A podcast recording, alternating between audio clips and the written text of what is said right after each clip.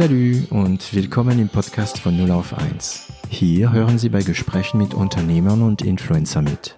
Wir unterhalten uns hautnah und ohne Schnitt über Erfolge und Misserfolge, Probleme und Lösungen und alles, was uns beschäftigt und ausmacht als Unternehmer oder als Influencer.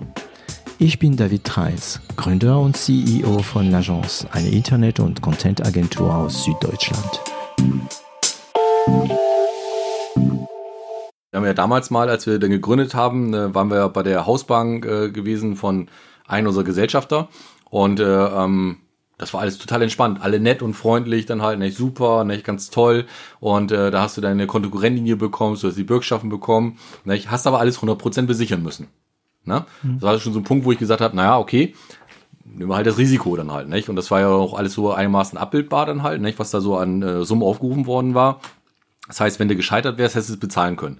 Weil ich denke immer so, ich gehe nicht so ein Risiko ein, dass ich mein ganzes äh, Haus und Hof verliere, dass ich meine Familie in eine missliche Situation bekomme, sondern dass ich immer das noch bezahlen kann dann halt. Ja. Ne? Und äh, dann, äh, wenn du mit der Bank arbeitest, in der Regel wirst du ja jetzt nicht ongeboardet, sondern du kriegst ja nur deine Dokumente, die du unterschreibst mit allem drum und dran. Aber keiner sagt dir zum Beispiel, ähm, wie zum Beispiel letztendlich, äh, was du da monatlich zu liefern hast. Also am Anfang, dann, irgendwann haben die gesagt, ja, wir brauchen von ihnen meinetwegen jetzt die BWA und die Susali dann halt. Ne? Und dann habe ich gesagt, ich gründe gerade. Ja, können sie haben. Müssen, äh, ne? Wo ich sage, müssen sie halt nur sagen, dann halt, nicht? Und ja, dann brauchen wir von ihnen mal einen Bericht oder irgendwie so, wo ich sage, ja, wie wollen sie den denn haben? Ja, dann schreiben sie doch einfach mal. Sie werden doch irgendeine Vorgabe haben, dann halt, ne? Und mhm. so hast du wirklich über dieses Abklopfen dir nach und nach einen Mechanismus rausgebildet, was sie überhaupt haben wollen, dann halt, weil ähm, das fand ich schon, muss ich sagen, ganz komisch dann halt, ne? Und ähm, dann, was ich auch ein bisschen merkwürdig finde, auf der einen Seite, dann, ja, machen, wir brauchen von ihnen eine Fünfjahresplanung.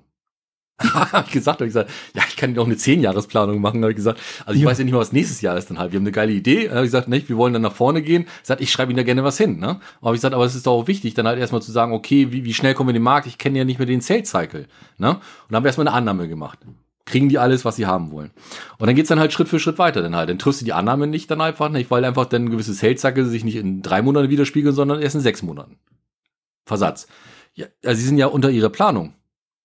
Ja, ist ja nicht schlimm, nicht? wir sind ja liquide. Ja, aber da müssen sie doch was dazu schreiben. Er gesagt, was soll ich denn jetzt dazu schreiben? Dann halt, habe ich ja vorher gesagt dann halt, ne? Und dann fängst du an, dann über so, so äh, Mechanismen zu reden, wo du sagst, das ist fast so ein bisschen da wie so ein Déjà-vu bei meinem vorigen Arbeitgeber, wo du auf einmal dann dokumentierst, für irgendeinen Quatsch dann einfach, den in meinen Augen, sag ich mal, der von vornherein bekannt war, weil auch da wird wieder das Startup mit dem normalen Unternehmen gleichgesetzt dann halt, ne?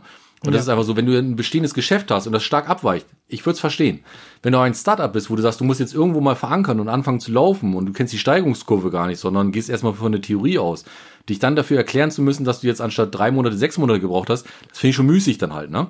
Und das sind so Dinge dann halt, wo es, wo es dann manchmal schon echt speziell wird dann halt, ne? Aber was mich wundert, ist, dass du als Startup zu einer Bank gegangen bist, überhaupt.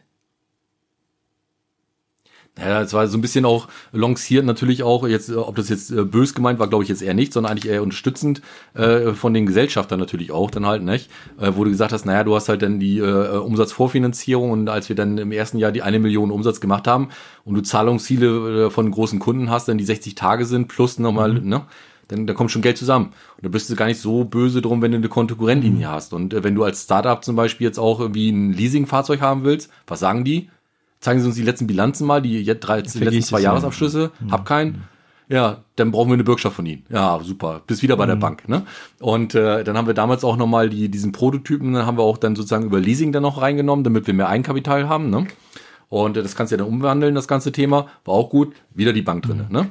Und das heißt, du hast schon gewisse Dinge, die gehen einfach ohne Bank nicht. Aber was ich mich schon gefragt habe, dann halt, ich hatte einmal so eine Diskussion gehabt mit denen, wo ich gesagt, dann fing die auch an mit diesen ganzen Krimskrams, mit irgendwelchen Zetteln und was ich da irgendwie liefern sollte. Und da habe ich gesagt, wissen Sie, eins verstehe ich hier gerade gar nicht dann am Tisch, ne?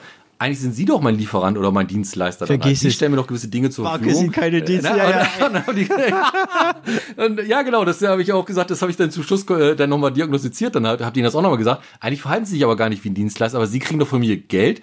Sie haben alles hundertprozentig besichert, habe ich gesagt. Welches Risiko haben Sie denn mhm. tatsächlich dann halt mhm. wirklich dann halt? Und warum muss ich mich am Ende des Tages so fühlen, gerade als wenn ich Bittsteller bin? Ja. Ne? Und das sind so Dinge, die werden, das ist also wenig partnerschaftlich, wenig ich erkläre euch mal so nach dem Motto, Leute, letztendlich, liebe Startups, letztendlich, wie wir arbeiten hier, weil ihr seid ja junge Unternehmer. Ich, du weißt am Anfang nicht alles. Ne? Und solche Sachen, wie plane ich etwas, was ich nicht weiß, wie es kommt, damit die Bank auch zufrieden ist, damit sie sagt, okay, ich habe die transparent, ich sehe auch die Trigger, die jetzt kommen, jetzt können wir eine Planung anfangen. Das Das heißt, ist völlig, äh, Entschuldigung, das heißt, dass nach Ja, deiner Meinung die Bank nicht unbedingt ähm, Sicherheit wollen, sondern einfach nur einen transparenten Plan. Na, den Plan brauchen die, aber die wollen natürlich äh, am liebsten 120 Prozent Sicherheit, ne, Mhm. in diesen ganzen Dingen. Also die Bank, muss ich sagen, ist jetzt äh, kein Dienstleister, der ins Risiko geht. Ja. Ganz klar. Ja. Nicht? Aber Das habe ich schon so festgestellt.